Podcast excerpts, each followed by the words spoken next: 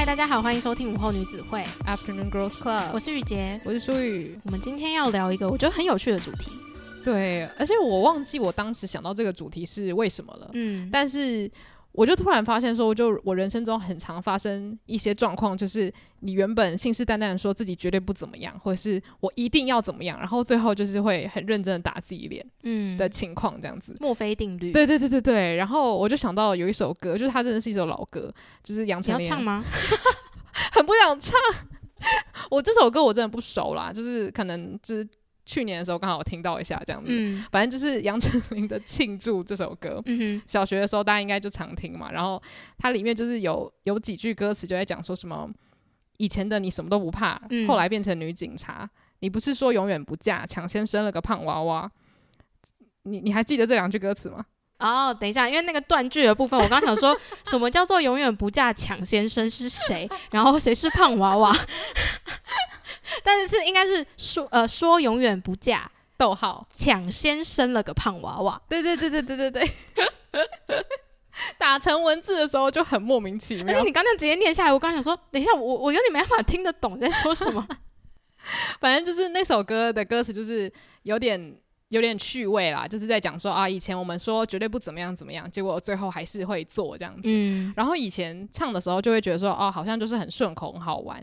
可是后来我长大之后，我觉得其实这个歌词还蛮有道理的。嗯哼，就是很多时候，当然我觉得我们年纪还不够大，就是像我妈，她可能就会跟我分享说，她以前有朋友就是跟她。讲说觉得客家人很小气，就我自己是客家人，所以你知道大家大家不要攻击我，就是反正就是因为其实以前台湾有一个比较不好的刻板印象，就是会觉得说啊客家人就是很小气，但其实其实就是勤俭嘛，就是、嗯、但是会讲的好像比较负面。然后反正他那个朋友可能就说，我觉得客家人很小气，我不想要跟客家人结婚，然后就最后就跟客家人结婚，生了两个小孩。我妈也是说，她结婚前，她以前啦都会说，我绝对不嫁会抽烟的人之类的，我忘了。然后，但是我爸就是个老烟枪，这样。那你妈有试着要就是跟他讲说，我不喜欢会抽烟的男人，请你改变吗？我妈说他们在交往的时候，我爸没有在他面前抽过一根烟。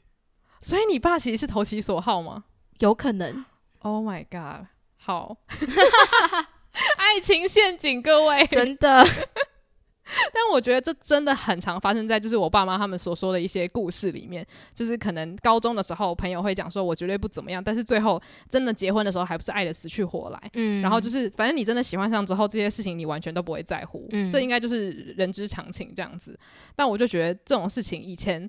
听妈妈讲的时候，就觉得说啊，可能就是交男朋友的时候才会体验到吧。但是后来我就发现，其实没有，就是人生中真的有很多大小事情是你以为你不会改变，嗯、可是其实长大之后，你就会发现，其实那改变可能是猝不及防，或是慢慢而来的，所以你就没有意识到说，其实改变才是一个永远不会变的东西。嗯，对，就是我还记得以前我朋友的那个无名部落格，他的那个标题就是，你知道无名部落格不都可以打标题吗？嗯、还有雅虎部落格，然后他的那标题就打说。人生中永远不会变的东西就是改变，然后呢，我想说什么意思啊？好，我现在懂了。我朋友真的是走在时代尖端，很有智慧的小学生哎、欸。他确定不是去别的地方 copy，他一定是，一定是去。那他的他的那个标题是不是蓝色的字？然后点进去是一首歌，就是感觉就是在网络文章上面读到一些就很有道理的文章，然后就 copy 过来。基本上，我觉得以前的无名的那个标题啊，都是那种这句话我看不懂，但是好像很有哲理，我放。然后就我二十五岁的时候才发现，哇天啊，他那时候是真的把一些人生金句给放到部落格了。小小年纪大智慧，没错。所以今天就是要来跟大家讨论一下，真的是一个闲聊，就是聊人生中有没有什么大小事情是你以前觉得绝对不可能发生，就最后就重重的打了自己脸的事情。嗯，那一开始我先来分享一些比较小的事情，我就可能就一人可以分享一个的感觉。好啊，好，第一个就是之前我在别的。节目应该是有分享过，就是其实我对年纪比较小的男生比较没有兴趣，嗯，就是可是我觉得这跟年纪有关系。就例如说，我二十岁的时候对年纪小的男生没有兴趣，我觉得这个很正常，因为年纪比我小的人，哎、欸，犯罪犯罪，对，就是犯罪，你知道吗？所以你就会觉得说，哦，就是犯罪，所以我我没有要喜欢年纪比我小的人。嗯、但是当你到了二十五，或者是当你到了三十三十五的时候，年纪比你小也是成人，嗯，那他们的心智年龄可能也很成熟，所以这个本来就是一个。会慢慢改变的事情，但是我以前就会有一种哦，年纪比我小的弟弟，就是怎么可能会是我的菜这样子？所以我一直以来我喜欢的偶像，就是在我国中的时候，我可能就会喜欢二十五岁到三十岁的偶像，我会觉得说、嗯、他们就是欧巴，就是大我很多岁这样子。可是当我开始过了二十岁的时候，我还是保持着这样的想法。但是某一天我开始在看一些偶像影片的时候，我就发现我自己有一些莫名其妙的母爱冒出来了。我就发现说，其实很多时候那真的是会随着年龄改变的。因为当我年纪小的时候，我无法想象，就是我对于年纪比我小的异性有各种情感出现。可是当我长大的时候，我在看那些年纪比我小的偶像的时候，我就发现，天哪，他们好有男人味哦，就是 就是成人成人的年纪比我小的偶像。没有，但我觉得这件事情其实其实就是指向一件事啊，我们越来越老。因为你也知道，偶像的那个 职业年龄是非常狭窄的嘛，对对对，就是最年轻可能是十五岁，嗯、但年纪最大其实三十岁就是顶峰了。对，所以你也知道，我们越来越接近三十岁这个顶峰了。那持续出来那种长江后浪推前浪的这些后浪们，肯定就是大部分会比我们年纪小。对，那他年纪小，可是还是会拥有那些偶像该具备有的特质。所以你会喜欢他们年纪比较小这件事情，我觉得并不是有真的打脸到自己，而是我们真的老了 啊！我们没有很老，而是我们年纪比较大了。对。而且就是一开始我还会有一种，因为我知道自己不会喜欢年纪比我小的人，所以我完全没有要去接触就是年纪比较小的歌手或者偶像团体的意思，因为就是有一种我知道我不会喜欢，我何必接触？所以就是有点鸵鸟心态吧。然后所以后来我就是有很长一段时间我都没有再关注新的 K-pop，就是你知道我的脑袋就是一直停留在少女时代 Super Junior 跟 CNBLUE 这这这些就是层级的偶像团体这样子。可是后来当我开始接触的时候，我就发现。真的是你什么年纪的时候，你就会进行那样的调整。就是你二十五岁的时候，你还是一样可以去欣赏二十岁的男男偶像。然后对你来说，我觉得这就是开拓了一个新世界，因为我就发现天呐，就我觉得我觉得我的世界变得非常非常的美好。嗯，所以后来我就是我真的花了大概四五个月的时间，慢慢去接受我真的喜欢年纪比我小的偶像这件事情。那相反来说，如果真的现实生活中有个年纪比你小的男生，你可以接受吗？我觉得我现在可以。你现在可以？嗯，那你有设一个年龄距离吗？就譬如说，因为你弟弟几岁，所以最小不能低于你弟的年纪这样。诶，其实我觉得有诶。因为我有听过一些朋友，他们真的会以自己兄弟姐妹的那个年龄差去决定自己可以接受的范围。而且我觉得，因为刚好兄弟姐妹是你可以很亲密接触的人嘛，所以你理论上来说比较可以知道他们的就是心智年龄跟价值观的发展。那我觉得我现在看我弟，我会觉得哦，他大四，他他跟我差四岁嘛，然后我就觉得，诶，他的想法跟我的想法是很接近的，然后我们聊天聊得也很 OK，那我就会判断说，哦，是不是差不多跟我差四岁以内的，其实都差不多 OK。嗯哼，对。但是我觉得这当然也是一个很粗略的估算方法，但我觉得你刚刚说的那个是对的，就很多人可能会以兄弟姐妹当做一个分水岭。对对对，对，因为就会觉得好像真的认识了一个比比弟弟年纪更小的男生，就有一点觉得很禁忌的感觉。对对对对，想说天哪，你是怎样？就是真的好弟弟哦，这样。对，但当然。我觉得这都真的都是个人想法，基本上你只要不犯罪，你要跟年纪怎么样的人谈恋爱都 OK。当然啦，而且不同的年龄层都有不同年龄层的魅力。对，因为其实我觉得很有趣的是，像我很小的时候，我就懂得欣赏，例如说三十到五十岁的男演员，嗯、我就觉得说他们真的好有魅力哦。那所以反过来说，我欣赏年纪比我小的演员，其实我觉得这也是很合理的一件事情。只是我以前可能有点画地自限，觉得说我不能，但其实也没有什么不行的。这个我不能讲的很好笑，搞得好像人家这样跟我谈恋爱，对啊，有什么好不能的？你到底你到底是看中人家才华，还是看中人家肉体？好啦，都有一点啦，对 对，反正这就是第一个。我觉得有在追星的人可能会比较理解这种挣扎，嗯，因为有时候你真的会花很多心思在去欣赏这个人，所以你会觉得你很了解他。那我觉得相对来说，如果你跟我一样有这样子的困扰的话，你会比较觉得那个门槛难跨过去，这样子。而且我觉得相对是。其实最近几年推出的偶像团体，男生啦，都嗯走蛮成熟的路线。对，有蛮多演员跟偶像，是我真的去搜寻才发现，哦，他年纪比我小。对，当然其实也没有小很多，最多可能就是四岁五岁这样。嗯，可是你还是会想说，哦，天哪！但是他看起来跟我差不多。对对对对，对，所以我觉得也是跟时尚的潮流有一点关系。嗯，没错。那你呢？你自己的第一个打脸的东西是什么？我自己第一个打脸的东西真的是慢慢发现的，而且我发现的那一刻也是觉得自己很惊讶。就是我小的时候超讨厌肉桂，但是我现在是肉桂卷的超级爱好者。但你是几岁之前讨厌肉桂？大概国中以前，我就印象非常深刻，就是我妈那时候她就收集了一个，好像是 Starbucks 有出一个肉桂口味的，不知道是什么巧克力还是什么之类的，所以她的那个铝罐里面就是本来装那个肉桂口味的食品，那那个肉桂味就很重。然后我有一次就是在餐桌上闻到那个味道，我就很惊讶，跟她说这什么好臭哦。我妈就跟我说这个东西叫肉桂，这样什么的，然后我才说哦，肉桂是这个味道，那我一辈子都不会喜欢肉桂，实在是太臭了，怎么会有东西臭成这样？然后后来长大之后就可能。肉桂卷这个东西开始流行哦，不是肉桂卷开始流行，是 IKEA 有一个产品叫肉桂卷哦。然后我小时候就是国中放学，然后就会跟同学去 IKEA 晃晃吃东西。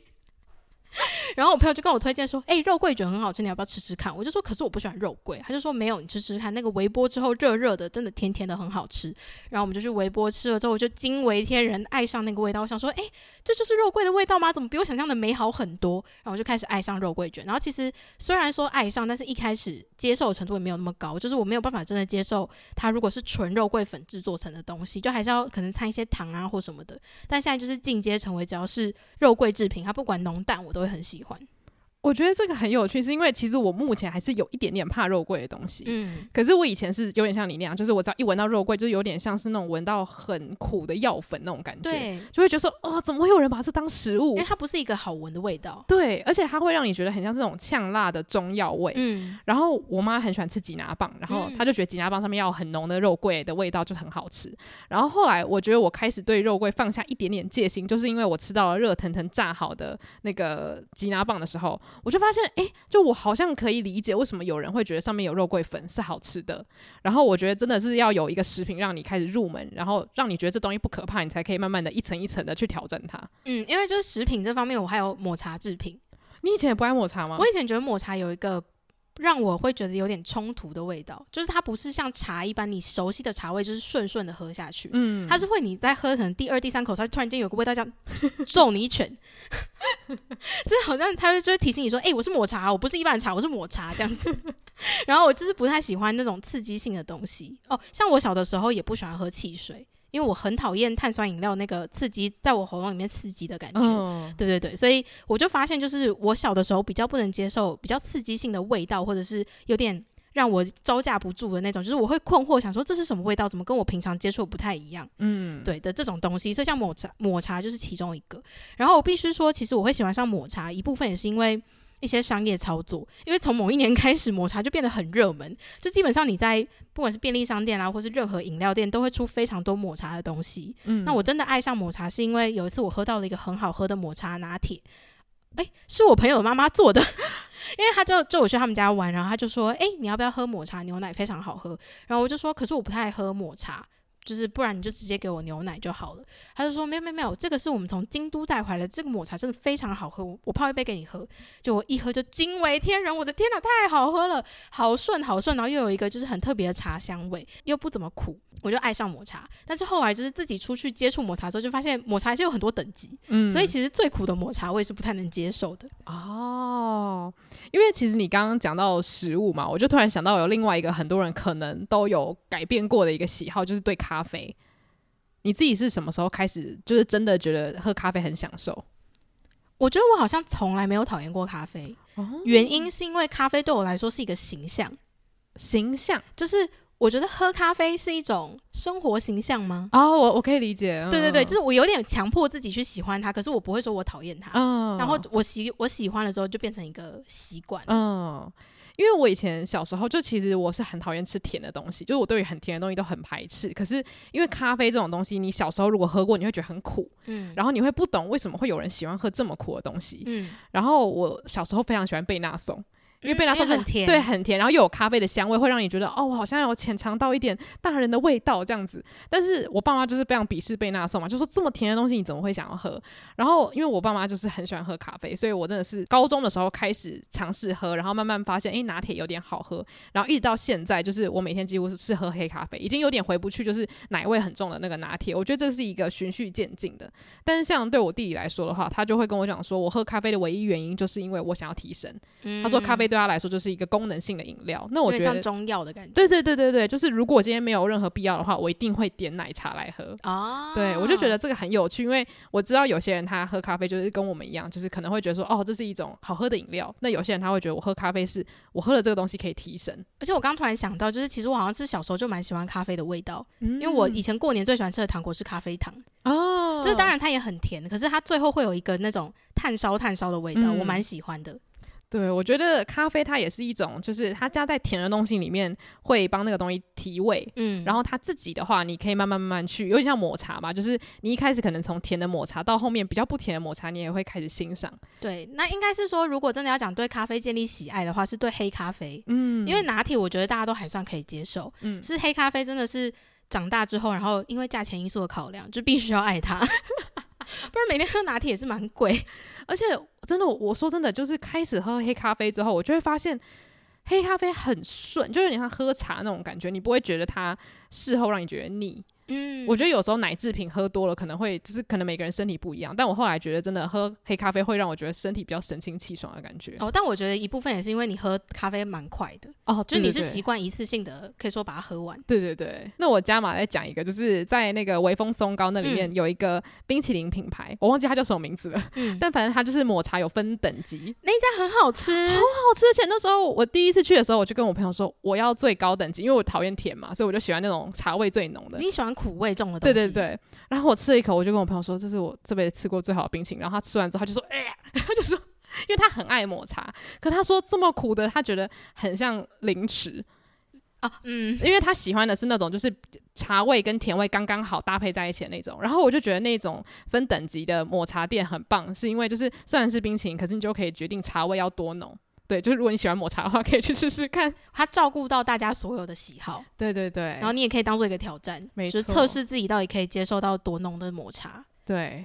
所以就是提供给抹茶爱好者一个那个冰淇淋店的参考，这样子。嗯。对，那接下来我要提到，我现在才要提到我真正的就是第二个打脸我自己的东西，刚好也是吃的，就是 IKEA 的果酱配肉丸。哎，我必须说，我小时候吃的时候，我不知道那个是要搭配的。你知道我以前都跟我爸妈说，我不懂为什么果酱要出现在这里。我也是，而且它旁边那个类似肉汁的东西，嗯，也很奇怪。真的吗？那个好好吃哦。那个我也不喜欢。就我小时候吃肉丸就是吃肉丸哦，然后我果酱会拿去配马铃薯泥，我是不是也很奇怪？因为我就想说，就是它跟肉配在一起实在太怪了。可是它配马铃薯泥又蛮好吃的，因为马铃薯泥有点没味道。嗯嗯。我因为我以前就是因为我讨厌甜的东西，然后我又不敢吃水果，啊嗯、所以我对就果酱对我来说就是史上最恐怖的东西。嗯、所以我以前就是全部东西都会被我吃干净，然后就会留下一整坨果酱。然后呢，我朋友就会说啊，你不吃，给我给我。然后他就会拿那个肉丸去沾那个咖啡色的酱，然后再去沾那个果酱。然后我就一直觉得这种吃法有够怪，因为甜咸怎么可能会融合？嗯、但是。我到大学的时候，我比较敢尝试一些东西的时候，我朋友就跟我讲说：“你真的很害怕的话，没关系，你就吃一颗，然后沾一点点果酱就好了。”然后我就沾了，然后放到嘴巴里的第一瞬间，我觉得很奇怪，可是奇怪之余又觉得有点合理，嗯。然后最后就不知道为什么，我后来点肉丸的时候，我都会两个酱沾着吃。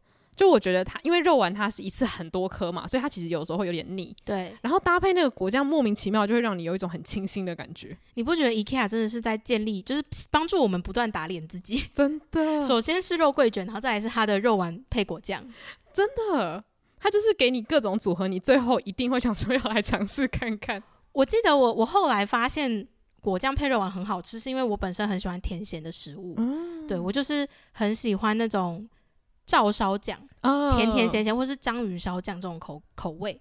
然后小时候吃的时候就觉得这两个东西是真的不应该混在一起，可是后来就发现它搭在一起真的是绝妙的一个平衡。我就在想说，到底是哪个天才觉得这两个东西可以配在一起？对啊，很厉害欸。所以就我不知道大家可能早就已经在这样吃了，但如果你有很害怕的话，我真的建议可以在你吃的很腻的时候，然后就某一颗就沾果酱，我觉得你会发现新世界。嗯。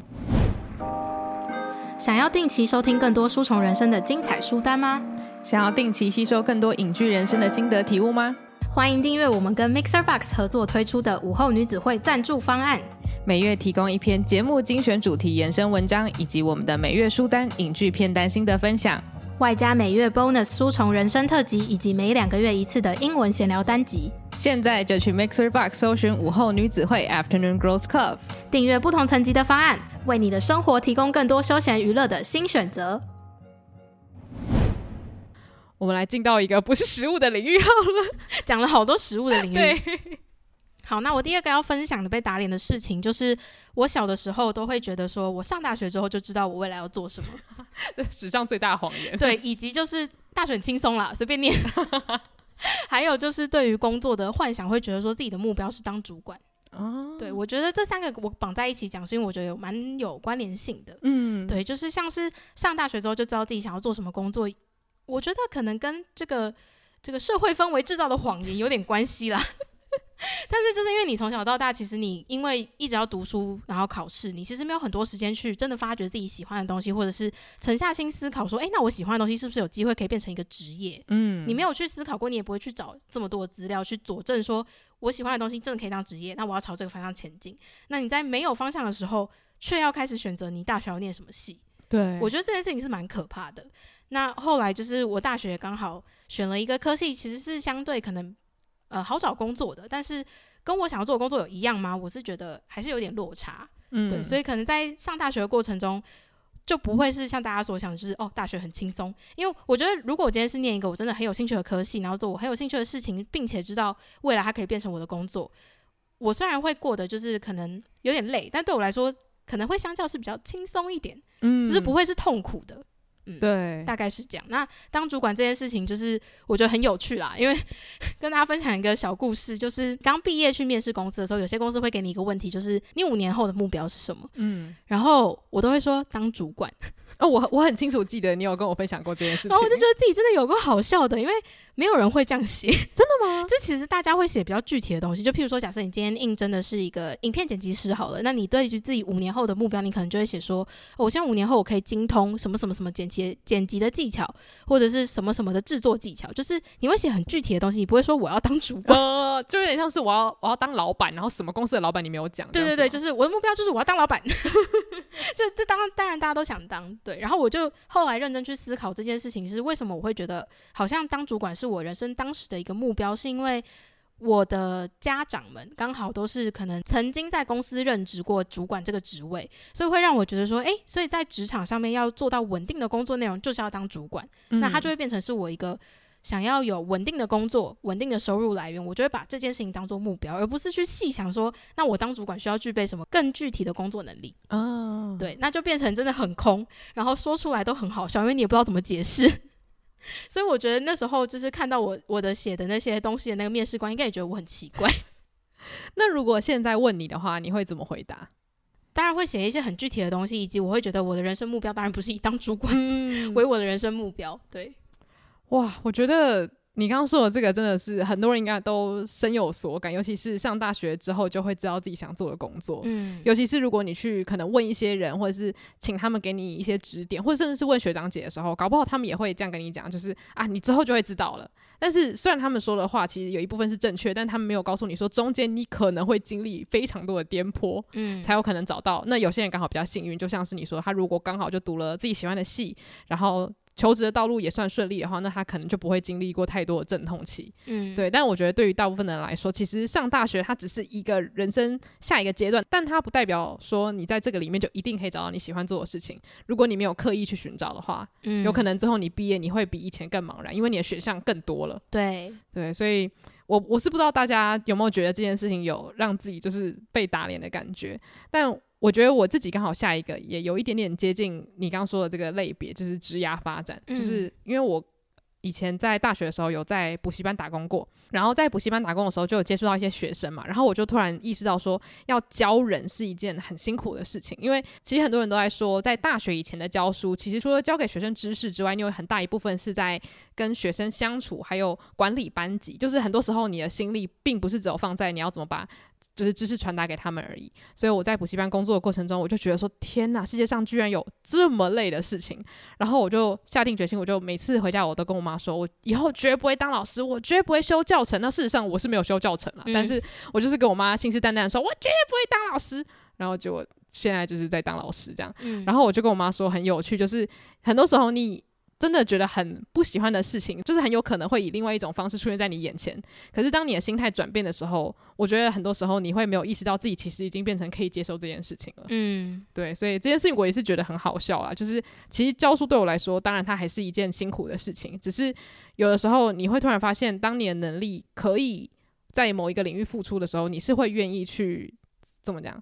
承受那些辛苦嘛，嗯，对，我觉得这个就是一个很自然而然的转变，也不是说我突然某一天我逼迫自己一定要去当老师，嗯，对啊。但我就觉得很多时候就是我不知道大家有没有这种经历，就是你可能跟爸妈讲说，我绝对不会踏入这个领域，这个领域就是多么怎样怎样，然后最后你就会发现，哎，默默的你就踏上了那个职涯道路这样子。那我最后要分享的一个被打脸的东西是比较偏向喜好层面吗？嗯嗯嗯，对，就是我小的时候。非常讨厌粉嫩色系的东西。你说小女孩的时候就很讨厌吗？对，小女孩的时候就很讨厌，我就觉得这个好亮，好不好看，不好看。然后买，譬如说什么铅笔盒啊、书包啊、外套啊，我都想要挑那种深色的，哦、就比如说深蓝色啊，或者是黑色啊、灰色啊那种比较中性的。对，那你妈有没有因为这样就是很很开心？她为什么要开心？因为像我妈，她就是觉得黑白灰大地色系就是最棒的颜色哦。我不知道有没有跟她聊过这方面。那她有曾经就是跟你讲说，啊，你要穿这个比较漂亮，然后其实你很讨厌那个颜色吗？应该有，嗯，只是可能太小，我不太记得。嗯，对。但就是我长大有时候看到自己以前的照片，我说，呃，我怎么穿这个颜色这样？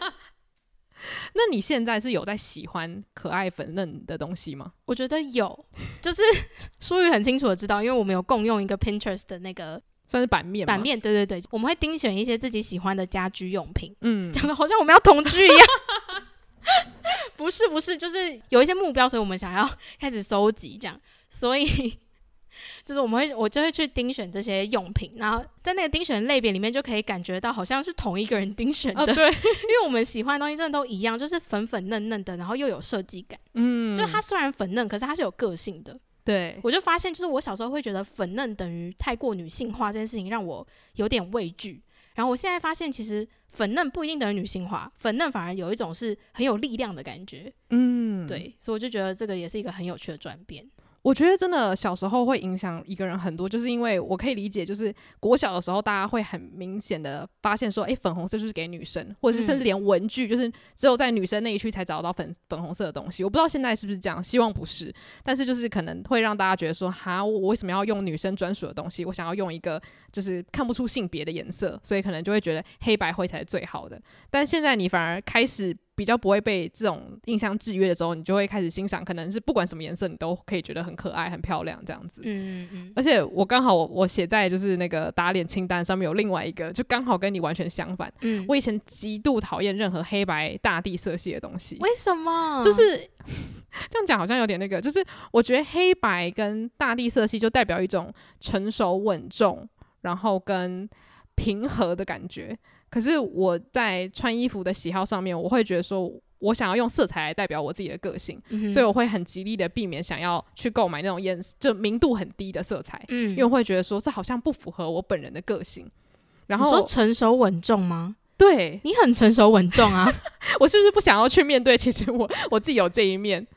我认识的你是成熟稳重的，我就觉得很有趣。就是其实我的个性并没有所谓的疯疯癫癫，嗯，可是我觉得我在穿衣服上面，我会很想要去买那种很疯癫的衣服，嗯，讲疯癫好像有点怪怪。但所以你觉得自己的内心是疯癫的吗？就我觉得它是代表一部分的我，然后穿衣服的时候，我想要把那一部分我展现出来，嗯，然后那个欲望强烈到我会因此拒绝购买很多。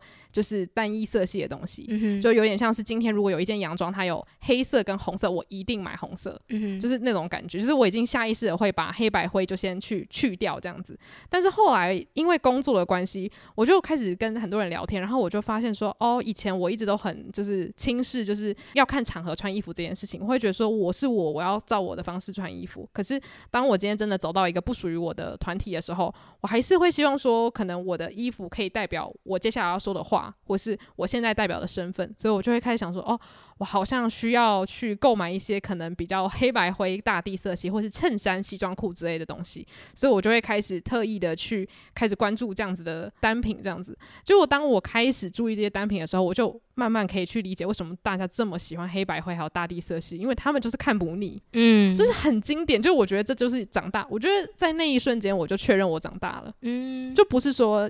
那个就是很鲜艳的色系不好，因为我现在还是喜欢那样的衣服。可是我现在完全可以去欣赏，就是黑白灰大地色系的美。我觉得我跟你相反，就是因为我小时候就是喜欢简单的东西，嗯，我现在还是喜欢简单的东西，可是我现在就是会去欣赏我觉得鲜艳的东西。嗯，我以前对于鲜艳是直接联想成为杂乱。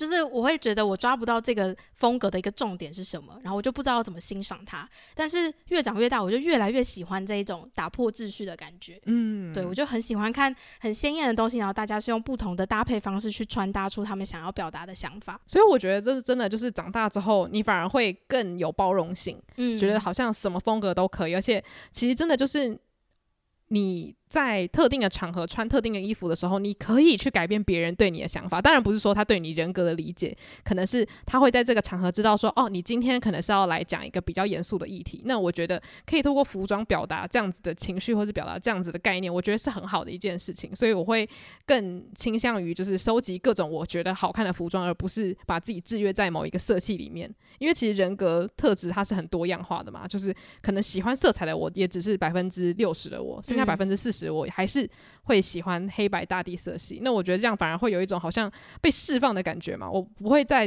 看到就是一件衣服有两个色系的时候，会觉得说我一定要选这个颜色，嗯，而是可能哪一个颜色比较适合我要穿出去的场合，或是比较适合我当下的状态这样子。嗯，对于喜欢穿搭的人来说，其实这是一个很大的解放。嗯，对，所以这个打脸是我觉得很幸福的一件事情。嗯嗯，对对对。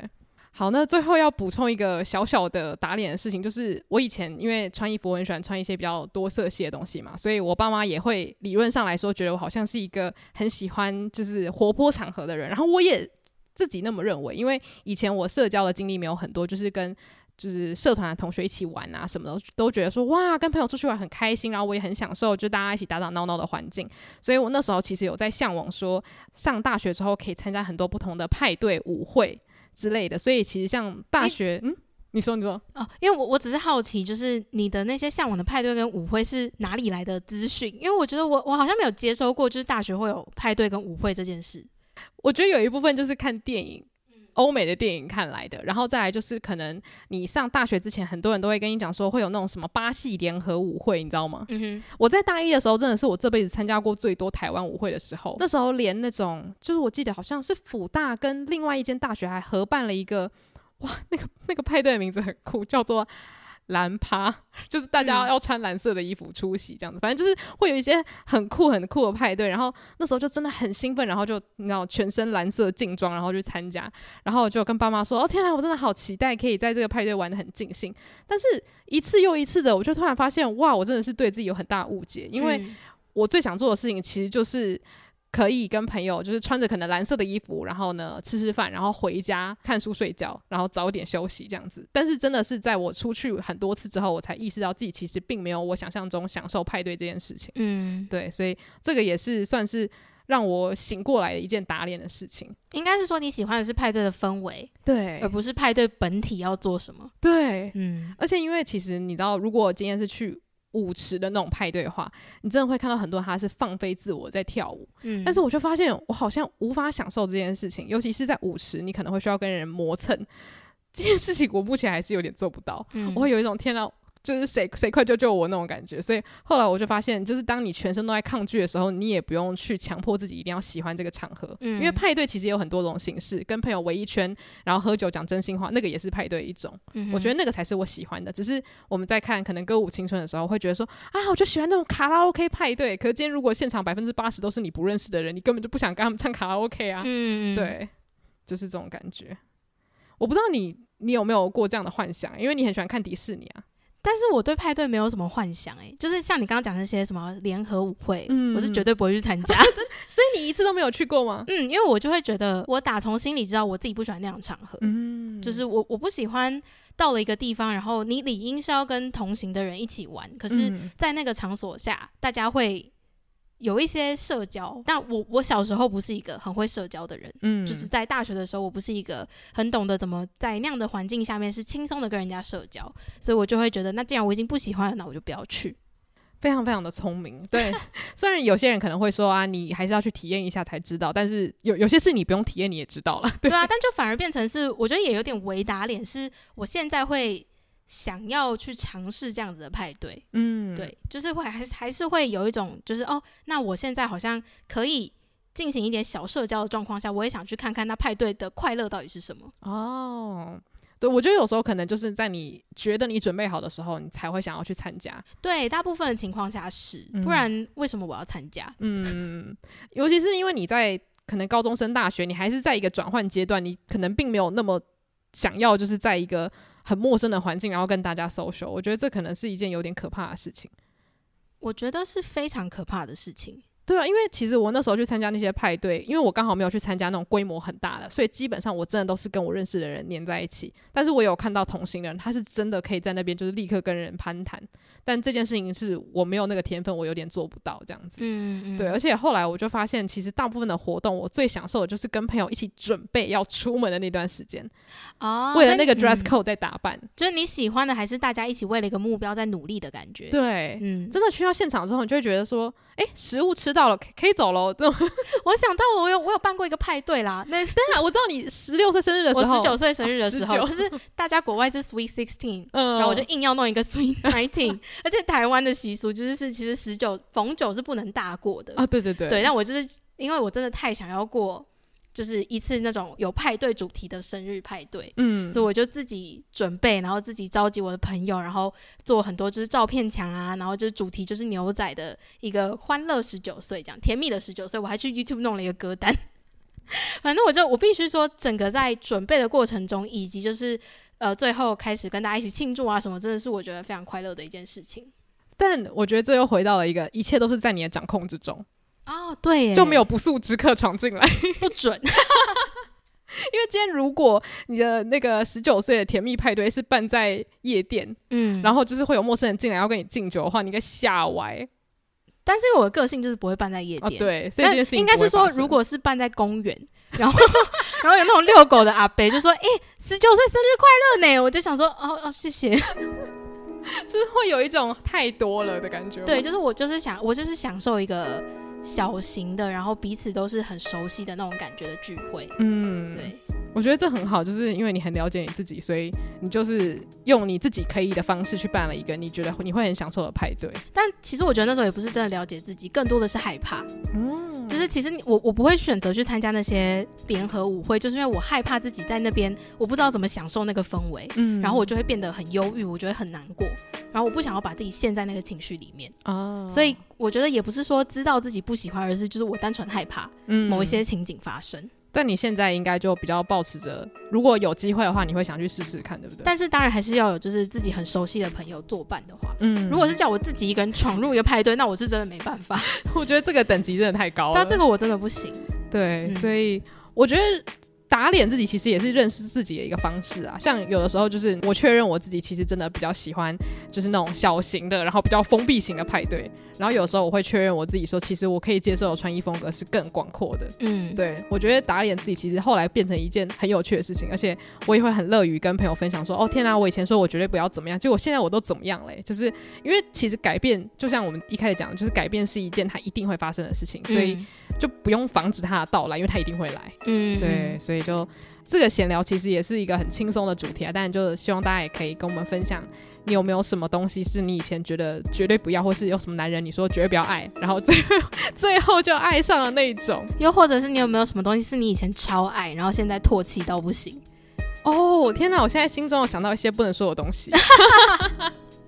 也不能讲唾弃啊，就是你没有那么喜欢了。嗯，呃、嗯，这个我觉得肯定是有的。嗯。对，但我觉得很有趣，像是你刚刚讲的时候，我就突然想到《暮光之城》，就有一有有一阵子，我对《暮光之城》的爱就是就是有点下降，因为就是它续集越拍越烂。但是我发现现在，因为又开始到了一个怀旧的年纪，我现在又可以开始欣赏，就是第一集带给我的心中的悸动，这样子。嗯，对，所以我觉得有时候真的，它就是会一直变来变去。以前你觉得很好的东西，突然讨厌，就过了一段时间，你又觉得啊，天哪，好怀旧哦，是我年轻时代喜欢的。对，代表年纪越来越大，所以就是会经历很多个起起伏伏这样。对，有有一些变化，才有一些好的感触可以跟朋友聊，或者跟大家分享。嗯嗯，对，所以如果你有类似的经历的话，都欢迎到社群跟我们互动，或者是也可以到我们 IG bio 的来信表单，告诉我们你有没有类似这样子的经历。对，那我们的 IG 账号是 Afternoon Girls Club，或者可以直接搜寻午后女子会。那如果你想要针对单集特定时间段留言的话，也可以到 Mixer Box 上面追踪我们。那如果喜欢我们节目的话，也可以到 Apple Podcast 帮我们留下五星评论。谢谢大家今天的收听，午后女子会散会。